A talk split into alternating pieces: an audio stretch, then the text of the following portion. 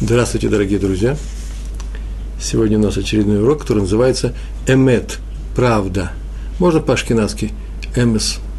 Мы будем говорить о правде. У нас уже было несколько уроков. Главная тема была «От неправды удались», э, и внутренние, и внешние, и не участвуй там, где обманывают. Сегодня мы будем говорить только правду, одну только правду. В недельном разделе «Бо» в книге Шмот, 10 глава, там написано, э, в 17 стихе, там написано о том, что фараон сказал, это во время казни саранчой, он сказал Аврааму, и, э, извините, Моше и его брату Аарону, помолитесь своему Богу, чтобы ушла эта казнь.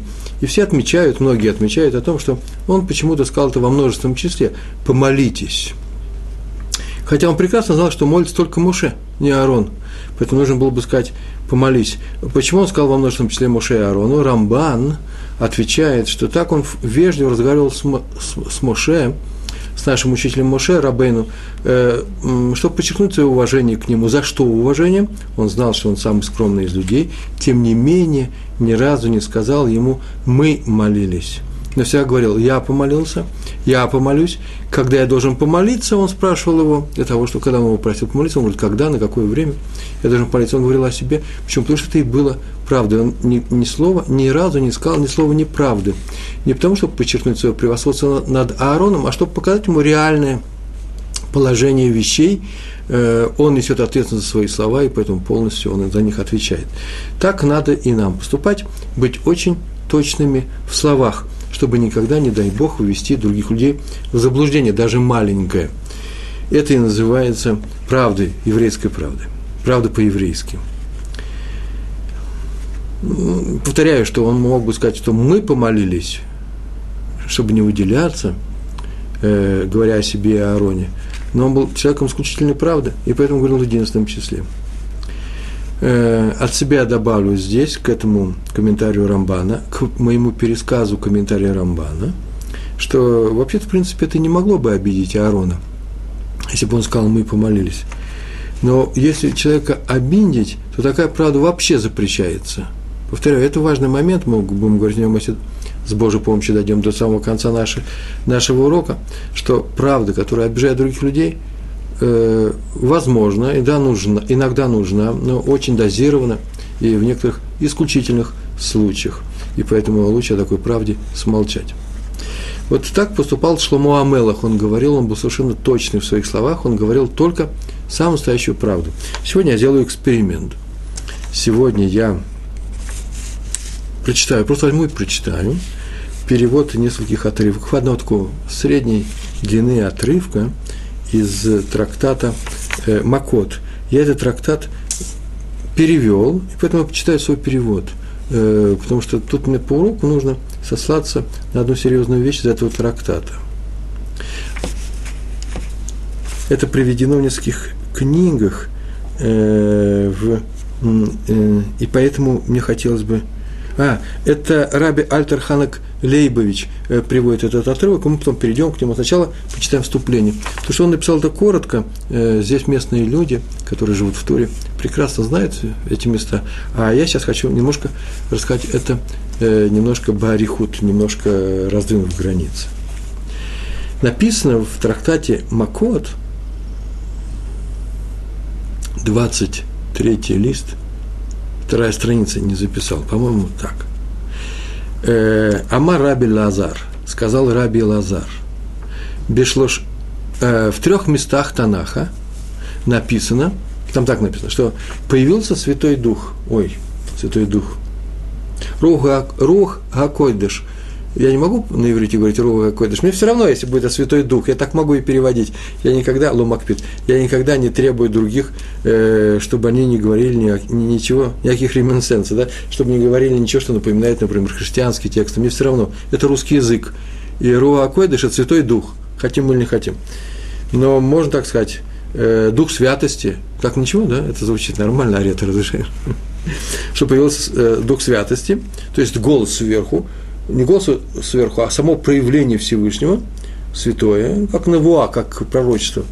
В трех местах Танаха написано, что появился вот этот вот рух, э, чтобы подтвердить правоту праведника. То есть некоторый прав, праведник, что-то сказал, и, и вот этот святой Рух его подтвердил. Три случая.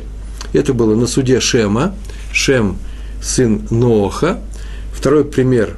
Это уже я читаю перевод от отрывка из, э, из Талмуда. Второй суд. В суде пророка Шмуэля Арамути, жителя Рамот. Рамот – это северный, э, минут 10 езды отсюда. Я рядом с ним живу, сейчас пешком пришел. Рамот – это северный район Иерусалима. Так вот, это район Рамот. Там э, находится могила пророка Шмуэля – Кера Шмуэль Ханави. Его очень часто называют Шмуэль Арамути, житель Арамот. Так вот, в суде этого пророка проявился этот рух, что подтвердили, да, пророк прав, э, прав, сверху подтвердили. И в суде царя Шлому. И приводится э, Равом э, э, э, Лейбовичем, Лейбовичем, приводится как раз этот случай из суда, э, суда царя Шлому. Вот я сейчас его прочитаю. Откуда мы знаем, спрашивает Гемара, спрашивает Талмуд, что Святой Дух появился в суде царя Шломо? Откуда мы это знаем? Как написано в суде царя Шломо, с моими комментариями, что когда пришли к нему две женщины, это я вам рассказываю про свой комментарий, вставляю сюда, принеся двух детей, мертвого и живого. Причем каждый утверждал, что живой принадлежит ей. Вот так написано про этот суд. Сказал царь Шломо в книге Млахим, первой книге Млахим, цари, 3 глава, 27 стих. «Разрежьте живое надвое, отдайте половину одной из них, а половину другой». Так сказал царь Шломо, Соломон. Настоящая мать проявила милосердие к своему сыну, так написано, проявила милосердие, закричав, «Мой господин, выслушай меня, отдайте живого ребенка, но, не бив... но, но убивать его не убивайте». А про вторую женщину написано, а это, говорит, не мне, не ей пусть не будет, режьте. Ну, перевод немножко не такой, если вы посмотрите в русском переводе. А дайте живого ребенка, там вообще-то на, на самом деле написано в еврейском тексте, а мертвого не оживляйте. На то же пошло. Но это означает, э, убивать его не убивать. А вторая говорит, не надо, режьте пополам, не ей, не мне. Все одинаково. Так вот, Талмуд продолжает. И ответил царь, так сказав, отдайте этого живого, этой живого ребенка, но убивать его не убивать, потому что она его мать. Глобально, потому что она его мать, так сказано, мы процитировали. Откуда он узнал, что именно она его мать? Талмуд спрашивает, возможно, она его обманула. Она поняла уловку царя и прикинулась милосердной. И вот ответ. Вышел голос Всевышнего, прозвучал с неба, да? Батколь называется, голос Всевышнего. И сказал, она его мать. Вот так это было сказано. Не убивайте, этого не убивайте, а отдайте живого ребенка, потому что сказал мне голос сверху, это его мать. Это его мать принадлежит не Шломо, эти слова принадлежат, а кому? Всевышнему. Почему ты сказал, сейчас мы дальше узнаем. И почему это доказательство того, что в этом суде присутствовал Святой Дух Всевышнего, э, само присутствие Всевышнего наблюдалось только из-за того, что Шломо Амелах никогда ни разу не сказал неправду. Он мог сказать, что это вообще-то я так считаю, что она его мать. Но сказал, ну, ну сверху у меня подтверждение пришло. А еще заодно приведу отрывки про суды Шема и Шмуэля. Хотите? Это я принес. Однажды надо начать серьезно же учиться, правильно? Не только же рассказы рассказывать. Откуда мы знаем, что Рух, Акойдыш, Святой Дух, пился в суде Шема, Шем, который был сыном Нового, как написано в эпизоде с Иудой и Тамар. Там так написано, его невесткой. У Иуды была невестка Тамар, и дочка, и эта невестка была дочерью Шема, которая, идя на казнь, передала Иуде вещи, взятые у него ранее, у него ранее в качестве залога. Посмотрите, Берешит, 38 глава, 26 стих. «И признал их Иуда, и сказал, она права, от меня она, от меня, так, такая фраза мы дополняем, да, от меня она беременная. Э, на эту тему, кстати, между прочим, у меня в моем блоге на Толдот.ру есть целая статья. Э, в свое время была, когда читалась эта глава, совсем недавно, может быть, месяц назад, посмотрите, э, про те предметы, которые получил Тамар в качестве залога от Иуды, что все это означает. И Талмуд продолжает, но откуда он узнал, что именно от него она беременная? Возможно, как он пришел к ней, так к ней другой человек пришел. От него она беременная – это женщина, которую он встретил, там, возможно, еще какие-то люди были мужского пола. Ну вот ответ. Вышел голос Всевышнего, прозвучал с небес и сказал, от меня это произошло, от меня, слова беременна там нет, произошло нет, от меня, мимени, от меня, э, ибо я, Всевышний так говорит, якобы, как бы говорит Всевышний, ибо, ибо я захотел, чтобы будущие еврейские цари произошли от этой пары. То есть слова от меня принадлежат не царю, а Всевышнему. Это второй пример в этом Талмуде. А еще про э, третий пример. Откуда мы знаем, что Рух Акоидыш появился в суде пророка Шмуэля? Как написано о Шмуэле, он обратился к народу после того, как передал власть царю Шаулю со следующими словами.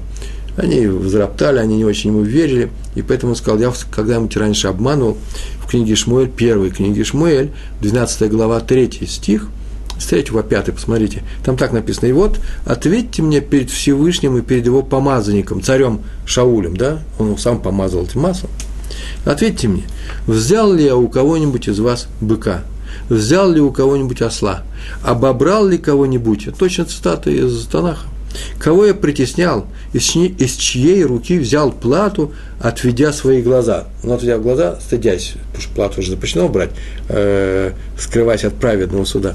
Скажите, я верну. И сказали ему евреи, не обирал ты нас, и не притеснял ты нас, и ничего ни у кого не взял. И сказал им Шмуэль, так он им сказал, сегодня свидетель Всевышний и свидетель его помазанник, царь, да, Шауль, в том, что вы ничего не нашли в моей, в моей руке, потому что вы сейчас сказали, сейчас это свидетельство ваше зачтется, и вы меня теперь уже не сможете никогда обвинять в том, что я вас обобрал. Вайомер Эд и сказал свидетель. Интересная фраза. Посмотрите в русском тексте. И сказал Шмуэль, свидетель Всевышний, и свидетель его помазанник в том, что вы ничего не нашли в моей руке. И сказал свидетель. Кто сказал свидетель? Почему в стихе написано «и сказал»? Ведь нужно было бы написать «и сказали». Он сказал, ну скажите, они сказали. Свидетель. Всевышний свидетель, так они прям свидетельствовали. Что Всевышний, да, мы ему верим. Ну вот ответ. Вышел голос Всевышнего и сказал, я тому свидетель. Это фраза. Э, и сказал свидетель, это называется Всевышний сказал. И на это сказал Рава, Рова, да, мы произносим. Рава, известнейший учитель, он так сказал, откуда мы учим, что в этих случаях появился Святой Дух? Возможно, Иуда подсчитал месяцы и дни и увидел, что все случилось из-за него, поэтому он признал. Что касается подозрения, что в тот же день к Тамар пришел другой мужчина, так есть правило такое. Рова написал, и прям читаю. Что видим, то и считаем верным. То есть, как видим, так и оцениваем события.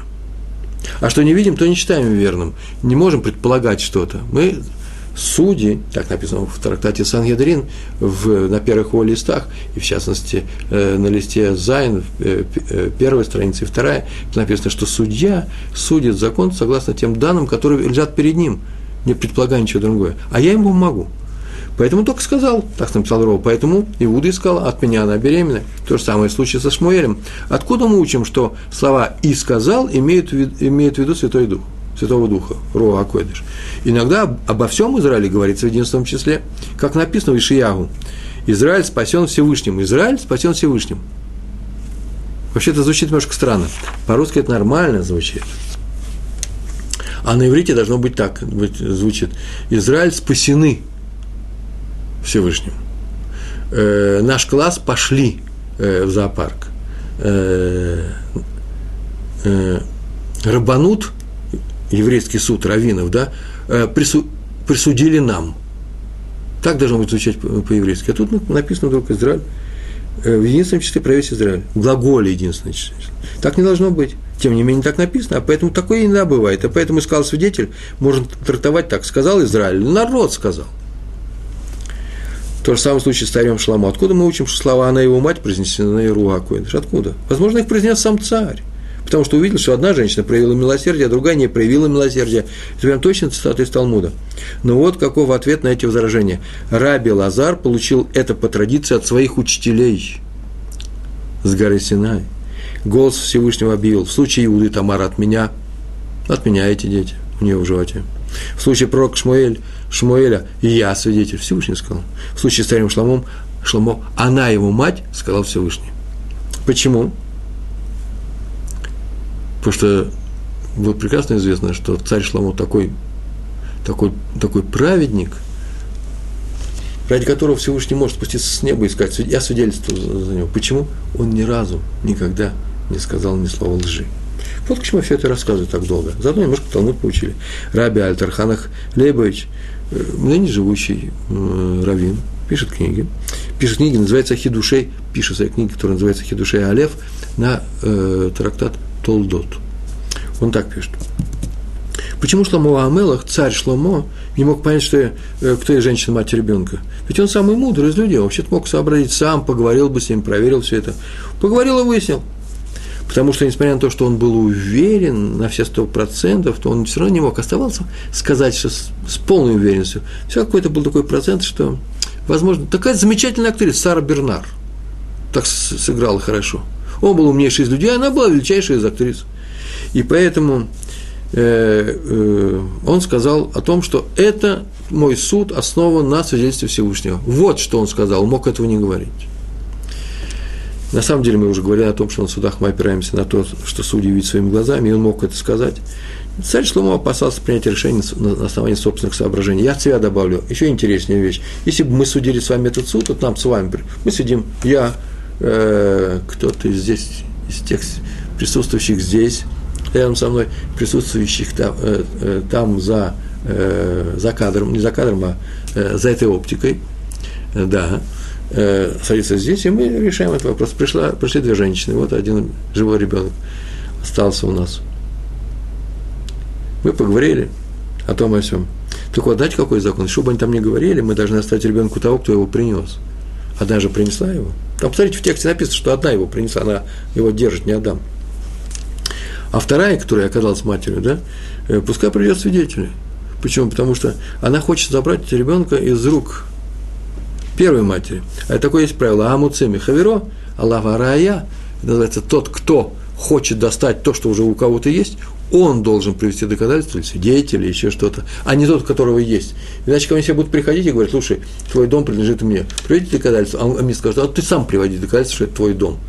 Я могу вынужден приводить доказательства тогда, когда есть доказательства у того, кто хочет у меня что-то извлечь тогда я обязан э, э, привести контраргумент. Пока нет аргумента, ничего не надо приводить.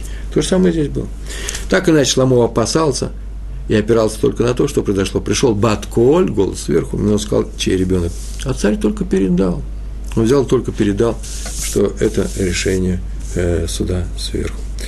То же самое мы учим у нашего праца Якова, Якова Вину, который про него написано, 27 э, глава, я специально записал, 15 стих, посмотрите, это сцена, когда Ривка сказала э, своему сыну Якову о том, что второй ее сын Исав э, пошел в поле принести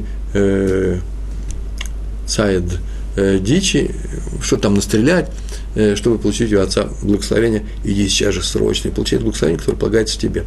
И он сказал, как же я могу это сделать, это обман. И даже еще интересно сказал, если даже ты, ты права, и это пророчество, и так тебе сказано с неба, но мы же ведь, нас, нас же обнаружат сейчас. И он сказал, вот как обнаружить, я просто гладкий, кожа у меня гладкая. А, э, и там будет получиться не кидужа ашамах, хилури ашем, то есть хуже намного получится, да, мы э, выступим плохо и получим проклятие. О, как он сказал, получим проклятие, а не благословение. На что она сказала, я тебе говорю о том, что это э, пророчество, э, и кроме того, что ты обязан слушать мать, ну, тут вообще-то не знаю, кого слушать больше, мать или отца. Отец не говорил, приходи ты ко мне, он сказал это Исаву. Так иначе он поверил то, что это пророчество, но все равно он не хотел участвовать в этом деле. И поэтому там так написано, вот в этом 15 стихе. Смотрите, какая фраза интересная. «И взяла Ривка одежду Исава и надел на Якова, а Яков что, не мог одеть, надеть это сам? Не мог одеться сам? Но он старался максимально удалиться от неправды. А это была неправда, большая неправда. И хотя он поверил матери, э, только потому, что он убедился, что она выполняет указания сверху, все равно даже, даже в этом случае он не хотел своими, своим поступком участвовать в этой неправде. Так как видим, что Яков э, был человеком, который очень внимательно относился к каждой не только фразе, мы сейчас не только слова говорим, но и к каждому своему действию, чтобы другие люди не подумали, что он участник неправды. Он все от этого устранялся. На самом деле, конечно, серьезные вещи происходят. Я сейчас, может быть, покажу на нескольких примерах, э, как все это работает. Про э, Раби Яков Каневский. Это известно о нем, что из его уст ни разу за всю его жизнь не, не, не вышло ни одно слово неправды. Э, много ли народу, многие ли из нас могут сказать о том, э, что мы ни разу в жизни э, никого не обманули. Понятно, что неправда присутствует среди нас очень часто. Может быть, иногда серьезная неправда, это возмущает, иногда не очень серьезная, мелкая, и многие люди не смотрят за своим ртом, когда они сказали то, что, в принципе, и не надо было бы и говорить, а сказали, э, и люди им поверили. Я сейчас не говорю про ту неправду, которая вообще ни к чему не обязывает. Например, неправда художественного вымысла. Это тоже ведь неправда.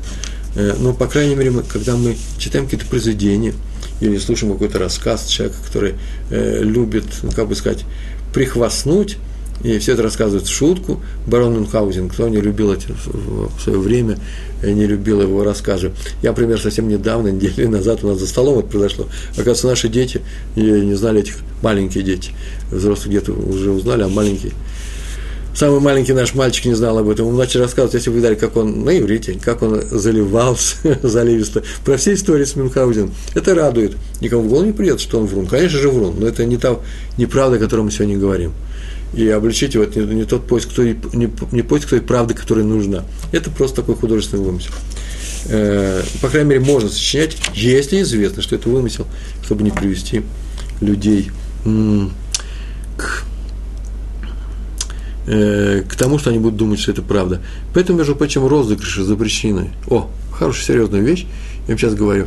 Э, первоапрельские, новогодние, какие, какие угодно другие евреи в этом славятся. Почему? Потому что у нас э, богатая фантазия, мы любим повеселиться, все веселятся, но хотим мы этого или не хотим, сама Тор, например, э, это не любит. Почему? Потому что в некоторый какой-то момент, в первый момент, человек подумал о том, что его разыграли, что это правда, э, а вот это получается обман. Ведь обманывать нельзя. Никто не сказал, что нельзя обмануть на время, на долгое время, а на, на маленькое время можно. Этого нельзя делать даже в шутку. Так вот, к чему я все это рассказываю? Раби Яков Каневский славился тем, как многие наши праведники, мудрецы, тем, что ни разу не вышло слово неправды, даже того вида неправды, о котором сейчас я говорю, из его уст. И на вопрос больше того, в чем причина его длинной жизни, он много жил, он отвечал, что ни разу не сказал неправды. Между прочим, это написано во многих книгах, в Талмуде написано, что именно ложь укорачивает жизнь человека. Это в, э, и в Танахе написано, и в Талмуде. А следовательно, правда удлиняет жизнь человека.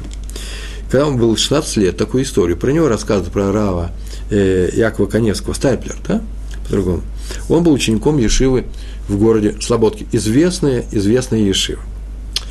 И пришел, настал праздник Песах, и его с, групп, с группой товарищей, таких 16-летних, как он сам, пригласили, пригласили в э, к Равину. А Равином был э, Рави Финкель, э, Сабы Слободки, уважаемый человек, старый человек, это э, просто гордость Слободки, это один из крупнейших мудрецов того э, времени, и в области мусара еврейского поведения, просто талмудист, ученый, и как воспитатель он прославился. Великий учитель Торы. Его пригласили, и вот они сидели за столом, и вдруг он без всякой причины так говорит о себе.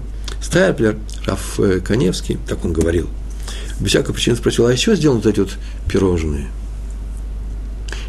Я сейчас не собираюсь осуждать его или там как-то оценивать его, э, почему он это сказал. Неинтересно. Ему сказали, что из с молотой муки, э, с молотой мацы. Вы знаете, что в Песах запрещается все, что связано с, э, с хамецом, и только маца, которая прошла специальную, очень быструю термообработку здесь за 18, за 18 минут, чтобы она не успела даже чуть-чуть окислиться или закваснеть, да, выражение такое, квасное, то, что происходит с хлебом, а, а чтобы он остался сухарем на, на, во все, во все мгновения э, процесса ее выпечки, так вот эту муку, э, помолотую мацу, можно использовать как муку, ну, в специальной посуде, понятно, э, пасхальной и так далее. Эти законы вы можете посмотреть на, э, на лекциях, видеолекциях, э, аудиолекциях, просто прочитать на нашем сайте Толдот.ру и просто в книжках на русском языке, на иврите, по-английски, кстати, тоже. И вот э, он посмотрел на пирожные, спросил, а они кошерные? В том смысле, откуда, с чего они сделаны? Сказали, что вот из такой муки. А вы знаете, как делается пирожное, да? Я, например, не знаю, сегодня я узнал о том, что вообще-то их вымачивают в воде. Сухое пирожное – это не пирожное. Это будет кренделек, еще что-то. Я не знаю, что такое сухарик. И когда вымачивают муку, то, в принципе, есть такие целые движения. Например, все хасиды, все известные мне группы хасидов, э, такую муку, э, мацовую муку, да, после она уже испечена, и растолта, размельчена, вот это называется мукой мацовой, э, она тоже не должна приходить, э, соприкасаться с водой. Э, на всякий случай. Называется шруя. Вот эту шрую они не едят. И э, молодой э, Рав, будущий Рав, Яков Коневский, когда ему сказали, что почему ты не ешь это, он сказал, а я не ем шруя. Многие дома, литовские евреи тоже в некоторых семьях не едят. В большинстве едят, но так вот не едят. Ну, сказали, ну, не ест, не ест, ничего страшного. Э, в некоторых едят, некоторых не едят. И он пришел домой, так он рассказывает о себе, жутко печальный, расстроенный. Как так получилось, что я, я обманул, и поэтому у него ничего не осталось сделать, как теперь всю жизнь никогда не есть шруя. Никогда, ни разу ни кусочка не съел, чтобы та фраза не была ложью. И когда уже был взрослый человек, в другой книге я прочитал, э, не сегодня, а как-то в книге прочитал о том, что как возникла эта история. Кто-то из его детей, если не внуков, спросил, э, папа или дедушка, а почему ты не ешь шуруя? У нас все в доме едят, твои сыновья, твои дочери, твоя жена, внуки, гости.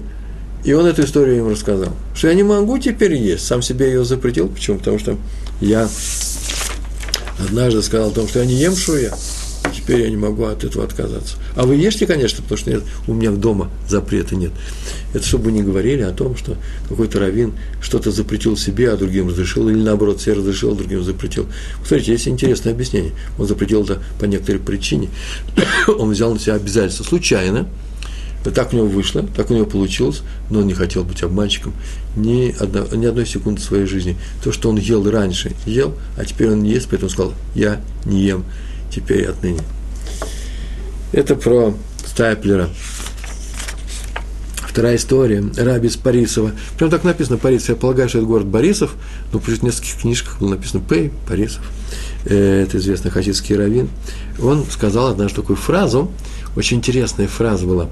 Он так сказал. Природа человека такова, что свои недостатки, которые у него есть, хисарон, который у него есть, он готов увидеть в других людях – я так полагаю, что он сказал про все недостатки физического толка и недостатки э, характера, может быть, душевные, я не знаю. Э, э, так иначе, человек такая природа, что он э, готов видеть их в других, а иногда он хочет видеть их в других. И даже привел пример, если мне очень согласен, как человек с физическим недостатком, э, я думаю, что навряд ли это так – хотел бы видеть, чтобы у других был тот же самый недостаток, кто, в принципе, никак не чернит человека. Я в свое время в детстве, у меня отец был после того, как его уволили отовсюду, это было в начале 50-х годов, это вы знаете, что это за эпоха была такая, он был еврей, демобилизовали из армии, у нас нечего, просто дома нечего было есть. И он устроился электриком в, в Москве, в Москве, Всероссийское общество слепых, есть такое ВОЗ, Всероссийское общество слепых России. И он там был лектором, там было очень много зрячих, я жил среди слепых. Это очень хорошие люди, нормальные люди. Я с детства увидал людей с таким э, физическим недугом. Этому много, многому учат именно в детстве, э, как ты научаешься и помогать им, и, и много им прощать. И это люди, которые не видали того света, который видим мы. Это не самый большой недостаток, который встречается в людях. Но я не могу себе представить, чтобы они радовались, что кто-нибудь другой потерял э, зрение.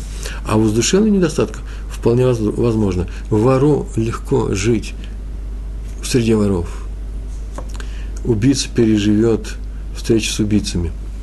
Э, человек с недостатками спокойно переживет общество таких же, как он. Он там знает, как себя вести. Так написал Раби из Парисова. И только Э, да психологически это понятно, я от себя добавлю, потому что он тем самым не считает эту вещь недостатком, поэтому для него это нормально. И, и все это, пока он не приступил, понятно, пока он не приступил к исправлению своего недостатка. Если у него какое-то есть какое-то качество внутри, и он считает, что это недостаток нехороший, отрицательный, прям так сказать, недостаток, характер, например, плохой, он его исправляется. Понятно, что он не захочет такой же видеть других. И вот дальше продолжает этот раби, вот так сказал, и только одно качество отличается в этом плане от всех других, а именно врун всегда требует, чтобы вокруг него все были честными людьми. Больше всех кричать будет. И что не значит, что тот, кто кричит громче всех о том, что я терпеть не могу, неправда, что он врун. Нет, навряд ли. Хотя тоже подозрительно, что ж на, эту тему раз, разораться, раз, э, кричать. Зачем? Э, я не думаю, чтобы было очевидно, что тот, кто об этом кричит, такое и есть. Хотя в Талмуде приводятся примеры наоборот. Могу даже привести эти случаи. Так Рабан Гамлиэль сказал о том человеке. Так некоторые, в некоторых случаях говорили о том, что тот, кто кричит громче всех о том, что он низкого происхождения, надо посмотреть, какого он происхождения. Так написано в Талмуде, я ни слова не сочиняю. Могу привести эти цитаты. Если кому нужно, может обратиться ко мне в моем блоге Тулдутру, я ему с удовольствием отвечу. Приведу все эти цитаты. Здесь не хотел бы начинать новую тему. Если кто-то сомневается в происхождении другого человека – простите ему, ладно? Это мой, мой урок. А мы с вами этим заниматься не будем. Договорились? Это главная поправка. Чтобы мне никто не говорил, Раф Пятигорский тебя обозвал, ты нехороший человек, ты подозреваешь других людей. Никого не подозреваем. Сами так не делаем.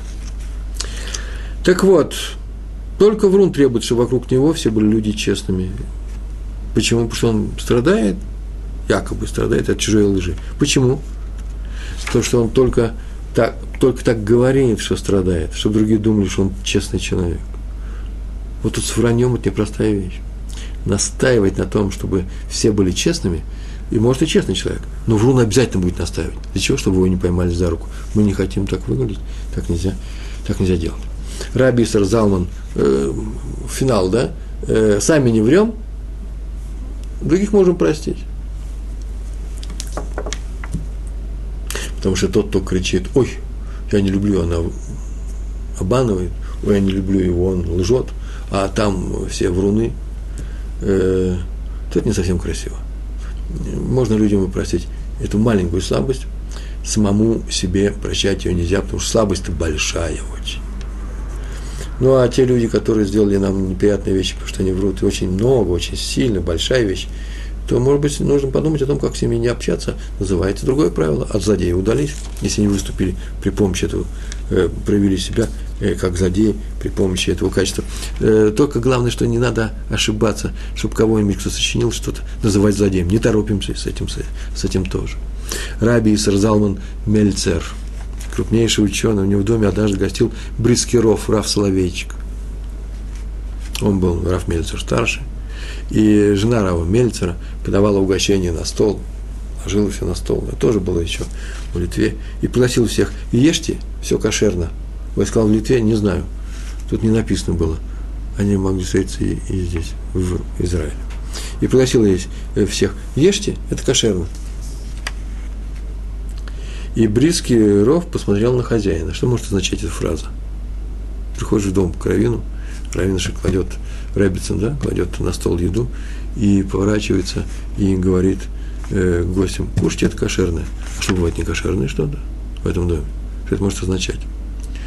И Раф Мельцер сказал, посмотрел, перехватил этот взгляд, психологическая драма происходит у нас. Я бы с удовольствием поставил бы эту сцену в кино. Э, я в Авгике учился. Он посмотрел на него и вдруг увидал лицо Рава Мельцера. А то посмотрел на жену, посмотрел на Брискирова – что на эту еду, говорит, я, и на нее, да, я, я не знаю. Я так сказал, я не знаю. Я не знаю, кошерная она, она или нет. Я знаю, что я ее ем. И все, что он знал. Интересная вещь, да? Приходит другой раввин, просто в дополнение к этому рассказу, и мы его встречаем в коридоре. В коридоре, как здесь у нас толдотру, где нет окон. Он вошел, снимает мокрый плащ. Сейчас пришло время дождей в Израиле. Их нету. 5 декабря последний дождь прошел. Очень сильный. Ужас какой-то. Дождей нет, мы молимся за это каждый день. А, вот такая история, что он пришел и встряхнул э, свой плащ. Кто-то к нему подбегает разное, что дождь на улице идет. И Равин отвечает, я не знаю, идет ли он или не идет, но когда я шел по улице, дождь был. Потому что сейчас он, может быть, не идет. Тут вообще-то у нас морской климат. Горно морской горно-пустынное морское, только в Иерусалиме, все три климата у нас есть. А, э, а с морского э, тут такой э, климат проявляется в том, что все может поменяться в течение пяти минут. Все заложено облаками, через пять минут ничего нет. Ленинградцы и э, рижане меня поймут, э, москвичей с трудом, э, но так и здесь происходит. Поэтому он говорит, я не знаю, что сейчас происходит. Вот это вот чисто равенское поведение. Это то, что нужно делать в, в мельчайших деталях и в крупных. Вы скажете, ну мельчайшие детали зачем кому они нужны? Ну, разве они э, э, определяют нашу жизнь? Разве они делают седер, порядок в нашей жизни? Нет, конечно, но мы приучаемся к этому. При помощи мельчайших деталей, которые мы позволяем сказать своим, своим языком, мы позволяем себе, может, потом сказать что-то и больше. Если у нас есть некоторые ограничения, а надо уметь собой управлять, кстати – и поэтому нужно смотреть внимательно даже там, где можно сказать вообще просто простую обычную вещь. Дождь на улице идет. Они меня об этом и просили. Ну что нам все время за собой смотреть? быть такой степени критическим, э, критичным самому себе. О, это называется «мы воспитываем сейчас самих себя». Что мы позволяем, то и будет дальше. Если мы в, мел, в мелких вещах разрешаем себе так поступать, может быть, и в крупных, не дай Бог, мы тоже так поступим. И вот так он сказал, я не знаю, кошерно это или нет, прям так сказал. Я это ем. То есть он, настолько был честен, что мог сказать только правду. Он доверяет своей жене, но кашрут не проверял. Вот этот кашрут он сейчас не проверял. Не знаю, что там произошло. И когда Брискиров вышел, его сопровождал раби Довид Финкель. Они шли на, по улице, и по свидетельству рава Довида Финкеля, Брискиров так сказал, Брискиров называется равин из Бриска. Бриский равин, Брискиров. Он сказал, о, Раф Мельцер только что избавил меня от одной проблемы. В чем она заключается? Однажды, так рассказывает Брискиров, я гостил в доме большого равина. А, это было в Израиле. Почему? Потому что раз большой раввин, потому что про него известно было, который спасся из Шоа, э, Алакост, да, Алакост. Видите, я не говорю Холокост, я говорю Алакост. Так написано это слово. А то у нас получится Хава Нагила – самое смешное в жизни, что я видел. И как я говорю своим детям, русские поют Хава Нагил, они падают, как называется, под стулом, да? Так сейчас в интернете пишутся. Им очень смешно. На эту тему сегодня в моем последнем э, блоге, в моем последнем э, статья, короткая статья, а, уже предпоследняя, в моем блоге, в Натулдатру, мы там переписывались с одним человеком, и я ему подробно, Тамир его зовут, по-моему, я подробно ему объяснил, объяснил правила, э, которых я придерживаюсь. Гей, гей, никогда не писать, чтобы не было у нас э, Холокост, или чтобы у нас не было э, Хистадрут, э, Цахаль и прочие слова, Хава Нагила. Просто взять и пропустить, потому что вообще на самом деле Ава Нагила – кто не умеет говорить Гейда, только не, пускай не произносит, просто чисто Ава Нагила. Ашем сказал, но не надо писать Хашем, а тем более, я так думаю, это еще не значит, что я так хочу, что все так делают, не дай Бог. Пишет еще H английское, да, но русский глаз его читает как Ч перевернутое, да. Вы можете представить, встречаем человека, как тебя зовут, он говорит, он говорит, а врачам э, Кочин – а что это Авраам Кочин? А это Авраам Коэн называется, оказывается. Ну, чтобы этого не было, лучше пропускать этот очень для, для русского языка трудный, трудный звук для уха. Так или иначе, Холокост. О, куда я отъехал в сторону. Так весь Талмуд написан. Он какой-то идеей может увлечься и уйти в сторону. Возвращаюсь.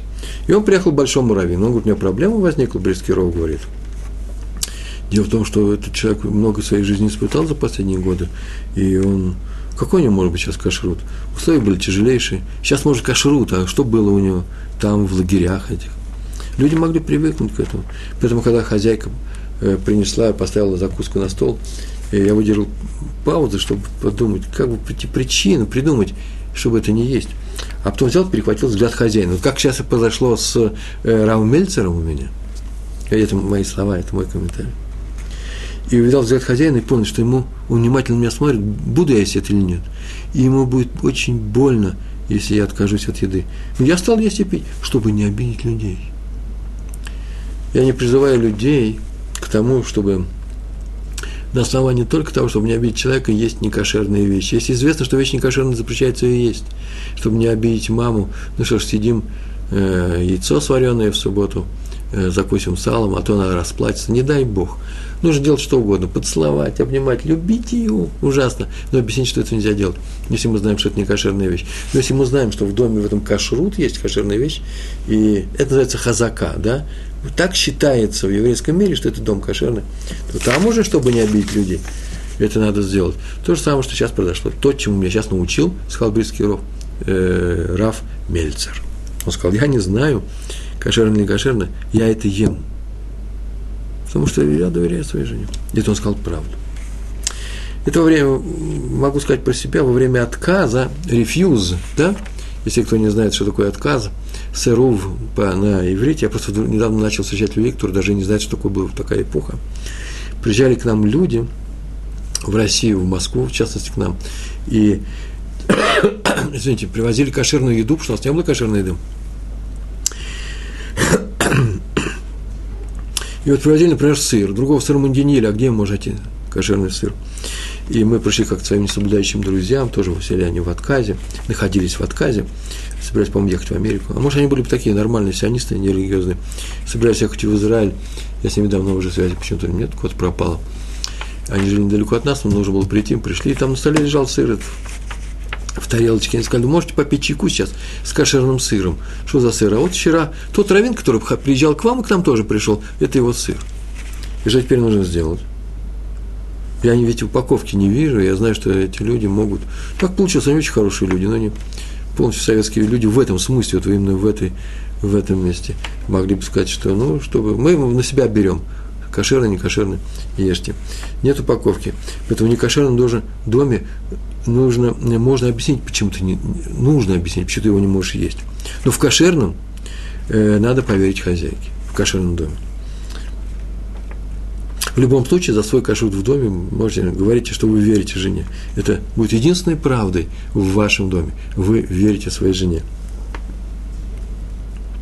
Так же, как вы верите своей жене в том, что она сходила в Мику, так же, как вы верите э, своей матери, которая говорит, что она ваша мама, это вера, э, и всех окружающих людей. Вы понимаете, да? То, чтобы нарушить уста... ту ситуацию, в которой мы сейчас живем, и в которой принято, или почему-то считается именно так, чтобы нарушить ее и доказать противное, то нужно привести свидетелей, и надо Э, привести доказательства. Это то же самое, о чем мы говорили, да? Если кто-то пришел что-то от меня потребовать, будем сходить с того, что поскольку это у меня, это мое. Это он должен приносить доказательства, приводить, э, э, и только когда он их приведет, тогда я должен привести контраргумент. То же самое и здесь. Есть некоторые, некоторые ситуации, и человек еврей, то для того, чтобы доказать, что он не еврей, надо привести доказательства. Если зачем-то это там нужно. В некоторых случаях нужно. Я думаю, что это не так часто нужно, как почему-то в последнее время принято э, считать. Э, люди вообще не общаются друг с другом, говорят, что он не еврей. Что жуткое безобразие, по-моему. Просто жуткое безобразие. По нашему Талмуду нужно того человека проверить, самого еврей или у него мама, так скажем. Идем дальше. То, что сегодня как-то у нас недобрый разговор пошел. Талмуд Сангидрин, 97 97 э, лист. В самом начале, помните, я прочитал кусочек из, из, Маку, из Макот, Макос, полностью переведенный мой, э, мной э, трактат. Сейчас я еще спонсоров. Вы не знаете таких спонсоров? Если знаете спонсоров, сообщите мне, потому что надо издать, наконец-таки, полный, полный перевод трактата Талмуда э, э, на русский язык. Прям перевод самого Талмуда, а не э, комментариев на него, не пересказов его. А сейчас я э, занимаюсь, сегодня, прямо сегодня занимался переводом трактата Сангедрин. Э, сейчас я нахожусь в самом начале, по заказу это делаю. А вот сейчас я вам приведу отрывочек, отрывок из 97-го листа. Там написано, что Раф Тимьоми, так его звали, он оказался в городе Кушта. Скорее всего, это было в Бавеле, где никто не умирал раньше времени. Так было известно про этот город. Никто не умирает раньше старости глубокой. И он спросил, а в чем дело, почему? Ему сказали, потому что никто не говорит не, никто у нас не говорит неправду. Вот на этих страницах Сангедрин, это трактат, и говорится о том, что правда удлиняет жизнь, а не, вернее, неправда укорачивает жизнь. Так иначе ему это понравилось, ему сказали, вот в чем дело, он был честный человек, он взял там жену, он там женился, и остался с ней жить, и стал горожанином этого города, совершенно замечательного, в котором никто еще не умирал раньше, глубокой старости. И у него родились там два сына. Все было замечательно до одного случая. Все-таки что не говорите, а воспитание э, начинается с детства, глубокого детства наши привычки. Смотреть за собой нужно внимательно. Так или иначе, однажды его жена мыла голову в доме, ну, во внутреннем дворике, и раздался стук в дверь, пришла соседка. Ну, нужно было открыть дверь, и она бы, может, поговорила, вошла или поговорила бы с женой здесь. Он решил, что это не очень хорошо, написано «the лодерах эрец», так нехорошо не, не, хорошо поступать. Женщина моет голову, а э, даже если женщину другую мы пригласим без ее спроса. И поэтому э, Кан спросил, такая это дома? Он сказал, нет, ее нет дома, ничего страшного не произошло. Мы по телефону никогда не говорим такой фразы, его нет дома ну, как бы стационарные телефоны, с переносным телефоном, сложнее сказать. И возьми, скажи, ее не было дома. Как видите, не только мы в нашу телефонную эпоху так говорили. Вов, вот, пожалуйста, Раф Тимьоми в городе Кушта полторы тысячи лет назад сказал, жены нет дома. И тут же в ближайшее время у него умерли два сына. Я не буду говорить, что за это ли они умерли или не за это. Была причина, очевидно, была причина. Просто в этом городе была причина, все остальные причины убирать так на небе решили. И говорение правды, высказывание правдивых слов приводило к тому, что никто не умирал. А тут кто-то умер, получается, что-то случилось. Они пришли и сказали, а что случилось у тебя? Что ты сказал? И он рассказал эту историю горожанам, что так-то и так-то у нас произошло. И он им сказал, знаешь, что а, а, они ему сказали, ты уходи от нас, не приводи в наш город смерть. И он ушел. Эта история осталась в Талмуде. У горожан, как мы видим, дети не умирали, несмотря на те причины, по которым вообще в нормальном мире Э, дети умирают. Как сказано в Таилим? Таилим так сказано, Эмес, Миарас, Тицамех, правда из земли произрастет. Это называется, надо на земле здесь говорить правду. Правда не опустится с неба, правда произрастет из земли. А как же мы скажем, в самом начале у нас святой Ру, э, Рух, Рух, Дух приходил и подтверждал правоту царя Шломош, э, Шема и э, Шауль, все наши, да? шин. Очень часто говорят, что шин – это шекер. А вот смотрите, вот три шины, и все это правда. Э, и э, как же это так? Так вот, правда на земле, на земле произойдет. Только если на земле говорят правду, тогда и придет сюда Святой Дух подтвердить нашу правду. Так написано в Таилим, и Мидраш говорит, пока на земле есть правда, Мидраш на Таилим, псалмы царя Давида. Так вот, пока на земле есть правда, Всевышний помогает людям, спасает их от бед – спасает обед. В частности, например, подтверждает правоту праведников на суде, как это было в самом начале у нас. Еще одна история про Стайплера. У нас осталось с вами 12 минут.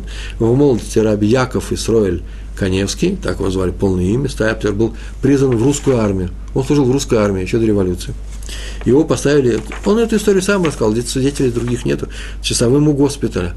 Военный госпиталь прифронтовой, сказали, что если будет что-то подозрительное, какие-то движения, вот тебе пистолет, ружье, трехлинейка, да, стреляй.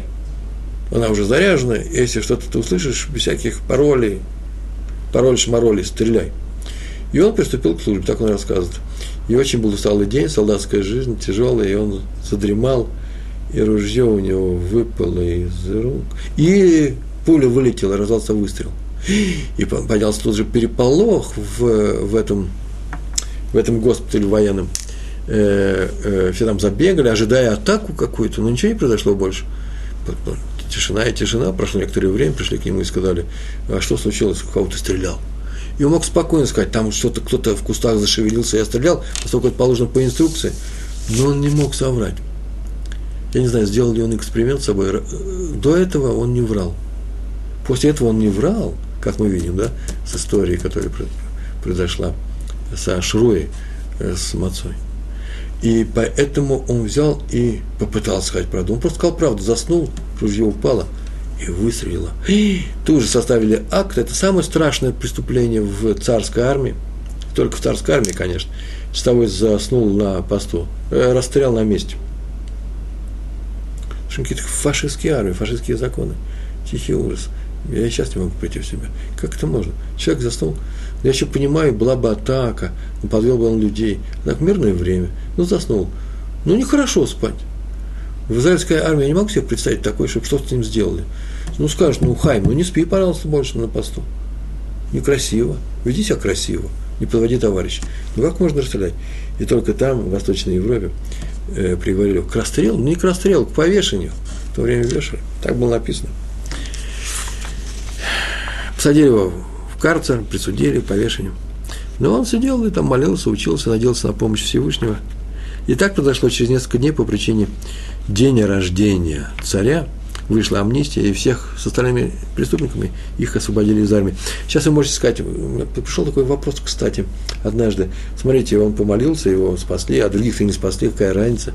Я теперь должен объяснять, что такое смерть, э, как мы смотрим на это. Ну, не спасли, был Кидуш Ашем. Этого спасли, так это осталось. Почему? Наверное, потому что от Стальпера еще ожидали много книжек для еврейского народа. Может быть, поэтому его спасли. Так или иначе, если есть опасность, можно соврать, не, поступать не как стаплер. Если не причиняешь ущерб другим. Пример, например, я убегаю из дома. Пример придуманный мной, не дай бог, где мы тоже на улице Скрябина в Кузьминках в Москве погром объявили, не дай бог, э, не нас будет сказано, мы там жили. И вот я убегаю из дома, в последний, что-то осталось там э, э, два, э, два паха, как называется, э, два кувшинчика с маслом кошерным все мои уже ушли, я убегаю, и меня в дверях, не в дверях, а в воротах этого двора ловят люди, какие-то пришли люди, абсолютно э, брито-телесные, головы, э, бритоголовые, брито всякое. И говорят, ты еврей? Можно сказать, нет, я не еврей. Беги, разрешается, сейчас опасность. Но нельзя сказать, он говорит, а где евреи с четвертого этажа? Нельзя сказать, вон там они живут это, вот этот побег не считается э, правильным, э, и нужно рисковать жизнью, не выдать других людей. Так или иначе, э, э, чтобы спасти самому, ты можешь соврать, чтобы, чтобы спасти за счет других людей, соврать ты не можешь. Написано в книге Сифрей Хасинус, про стих, такой стих, а у евреев ни одна собака не пошевелила языком. Это помните, когда евреи выходили из Египта? Никто их не выдал, получается. Даже собственные собаки э, не кричали. Это было явное чудо. Что в Бава Кама, в трактате Талмуда написано, что собаки вообще должны были почувствовать присутствие Малахамавес. Знаете, что такое Малахамавес? Малахамавет. Как называется? Ангел смерти. Собаки воют, когда приходит смерть. А тут никто из них не завыл. И написано о том, что потому что э, хорошо относились к ним, потому что они там кормят их, много чего было сказано. А вот интересно в Сифре Хасидус объяснение. Дело в том, что там написано э, э, «Келов лошоно» не повел «Келов лошоно», собака своим языком не повела, не шелохнула. А «Келов лошоно» вообще-то на иврите так пишется «К лев лошоно», как лев, так и его слова, так и его рот – из-за того, что евреи были таким честным народом, что они думали, лев, то они и говорили никогда по-другому, а по-другому это есть или лицемерие, или вранье, именно из-за того, что они были правдивые, собаки ни разу не тявкнули, и поэтому Всевышний сделал это чудо, и они ушли. Раз Всевышний вывел людей из-за того, что калеф лишь оно, то, может быть, и нам нужно тоже себя вести таким образом, чтобы никогда не говорить неправду. Калеф лишь э, э, лашон шелану, и там, может быть, нас выведет из Египта современного. Это называется «Привет, Машех». И еще у нас, поскольку у нас осталось пять с половиной минут, то у нас еще совсем в конце мы стоим. Осталось пара историй. Я всегда делаю немножко больше историй, чтобы, а вдруг, э, э, а вдруг я быстро поговорю. Все, и останется. Э, мне ничего будет говорить. Я не собираюсь вас обманывать и придумывать какие-то истории с воздуха. Я должен рассказать весь этот урок, как я его рассказываю. Так, такова тема у нас. Эмет, эмес. Рав Канеман рассказывал о Хофицхайме. Однажды Хофицхайм сказал ему, что он прям пришел к нему домой и сказал, что он продал, это было в Литве, Хофицхайм там и жил, какое-то время выезжая в Польшу. Вообще-то все это было под Польшей, Литва была под Польшей. И он пришел к нему и сказал э, Раву Канеману, он был моложе его, что-то он сейчас он продал некоторую партию книг. Он книги писал и издавал, и получал, тем жил, что он жил. Жил книга э, торговли, продавал свои книги и сказал, что он продал партию и хочет, чтобы деньги полежали в доме у Рава Канемана. Я объяснил. Дело в том, что это деньги полагается внести в ГМАХ. ГМАХ – это касса взаимопомощи. Приходят люди и просят суду оттуда, из этой, э, из этой кассы. А здесь закон, что если ты не знаешь, человек вернет или не вернет, ему, то обязан дать суду, но если ты знаешь совершенно точно, что человек не возвращает, еще ни разу не вернул тебе суду, который взял он тебя из своей кассы взаимопомощи, которая принадлежит всей общине, то ему можно не давать. Есть такие случаи тоже, это непростой закон, я просто не хочу это трогать здесь. В некоторых случаях нужно дать такому человеку тоже. Ну, по крайней мере, э, есть разрешение, к нему приходят такие люди, и он не может сказать, например, а тебе я не дам. Это обидеть человека. А сказать у меня нету, тоже тяжело. А сказать у меня нету для тебя, это вообще оскорбление. Поэтому сделаем простую вещь. Поскольку я имею право ему сказать, у меня нет, если у меня этого нету, в доме, нет у меня в доме. У меня в доме нет ни копейки сейчас то это, а этому человеку можно эти деньги не дать, пускай эти деньги прилежат у тебя. Он хотел даже в малом быть честным и правдивым. Есть такой закон, от неправды удались. Мы его проходили, у нас целый урок есть на эту тему. И чужой, и своей. То есть не обманывай. Есть еще большие правила. Говори только правду. Только, то есть от правды старайся не удаляться, приближайся, приближайся к правде. Один хасид похвалялся перед Адмором из Сатмара, раби Юэль, Юэлем Телбоймом, что он воспитывает своих детей только самое главное качество его воспитания в том, чтобы они всегда а, не говорили неправду. Не дай Бог не говорить неправду. И Раф заметил, разве это, это, э, э, э, разве это достаточно? Надо приучить их говорить именно правду. И привел на память слова Рамбама из раздела Швот, 12 глава, отдел 8. Прям слова, на они хорошо очень звучат. Надо весьма стараться, чтобы приучить говорить детей правду. Это одно из самых главных положений – говорить правду. Не надо кричать «не говори неправду». Это может быть, это даже педагогический прием не очень самый удачный. Хотя это тоже нужно как-то любовно и любя, и ласково, и обязательно через любовь. Объясните это детям тоже, но главное их нужно приучать говорить правду. И повторил он это три раза говорится в Талмуде, что можно обмануть еврея в момент опасности, мы говорили об этом. Например, спрашивают, куда идешь, и не еврея, сейчас сказал, извините, можно обмануть не еврея в момент опасности. В то время тяжелые не евреи были, часто мы культурные нации, и совсем другое, другие вещи сейчас происходят.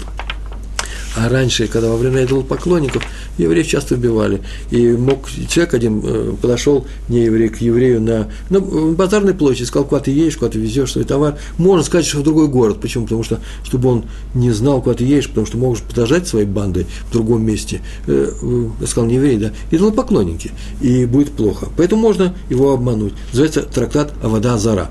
25 лист, сами посмотрите, вторая страница.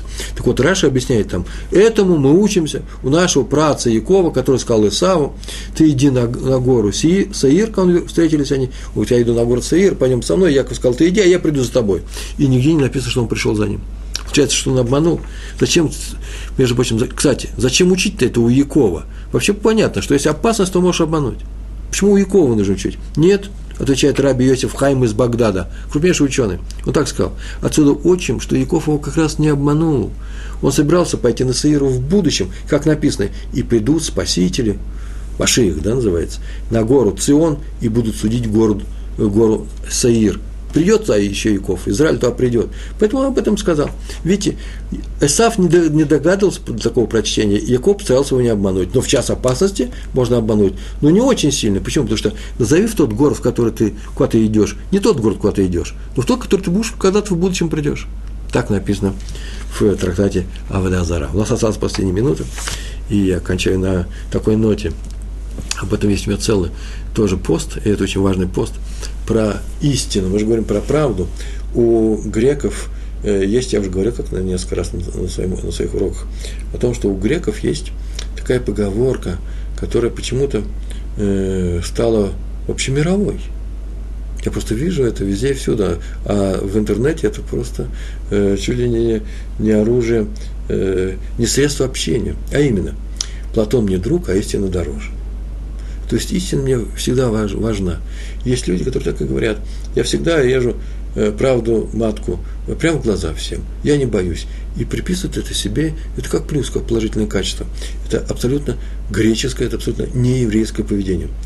Конечно же, истина очень важна, но Платон дороже. Человека, хочу сказать, не сам Платон, а человек. Нельзя обижать человека истиной. Если я хочу сказать человеку правду, что я о нем думаю, или что я думаю о том, что он сказал, или то, что он написал, то, что он сделал – и это обидит его, и я ничего не получу, кроме обиды, никакой выгоды не, не будет. Он мне не скажет спасибо на это, так уйдет расстроенный. То такая правда вообще запрещена. Почему? Потому что правда этого мира такова, что Всевышний хочет, чтобы мы любили друг друга, помогали друг другу, чтобы мы делали положительные и хорошие дела вместе. Это правда. Это правда намного выше э, греческой правды. Когда я скажу то, что я думаю, не дай Бог. Э, повторяю, истина мне очень дорога, но Платон Еврейский Платон намного дороже. Большое спасибо за то, что вы со мной до самого конца этого урока были. Всего вам хорошего. Э, шалом, шалом.